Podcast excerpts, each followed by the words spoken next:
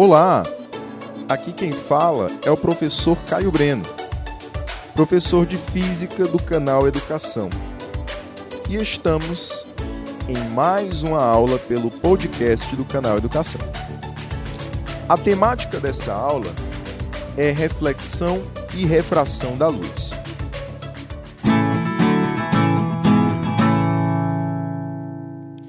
Esses dois fenômenos são fenômenos ópticos relacionados a uma propagação dos raios luminosos.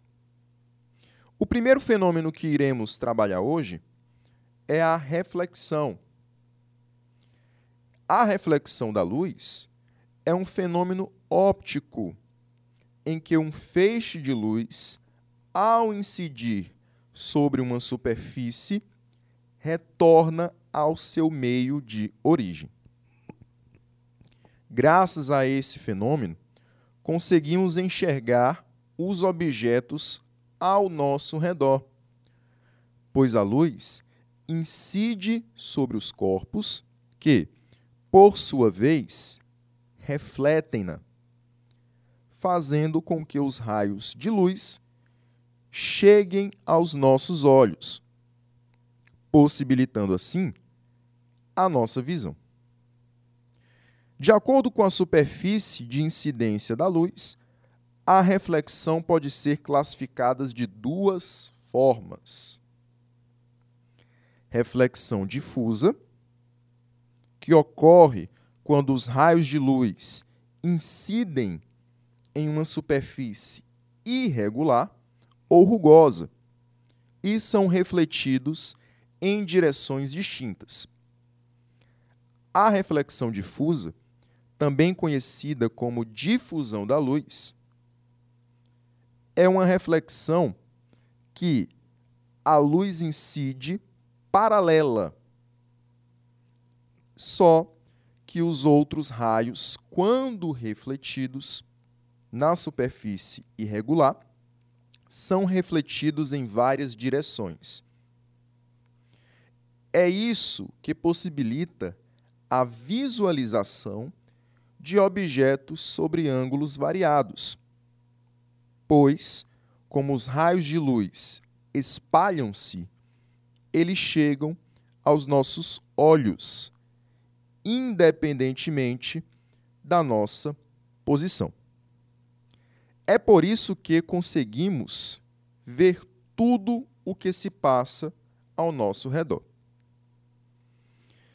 O outro tipo de reflexão é a reflexão regular ou especular, que ocorre quando os raios de luz incidem sobre uma superfície lisa ou regular e são refletidos na mesma direção, paralelos uns aos outros.